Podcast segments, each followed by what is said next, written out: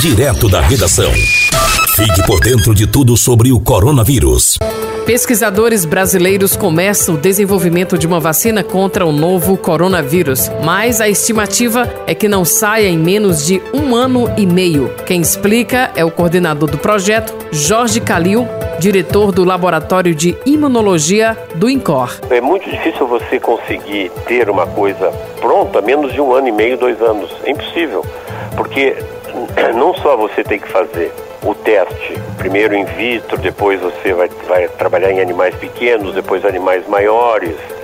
Depois você tem que desenvolver industrialmente essa sua proposta que você vai fazer, quer dizer, você tem que produzir em boas práticas de laboratório para que possa ser injetado em gente.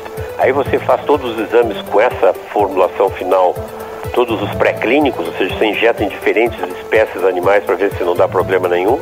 Aí você começa a testar em humano. O especialista explica que o modelo da vacina é diferente dos projetos de pesquisadores de outros países. Enquanto isso, as recomendações para afastar o vírus e se proteger continuam as mesmas. Lavar bem as mãos com água e sabão, usar álcool gel e quando for tossir ou respirar, sempre cobrir a boca com um lenço de papel e em seguida higienizar as mãos. Países como Estados Unidos, Alemanha, Austrália e China também estão desenvolvendo pesquisas para vacinas contra a doença.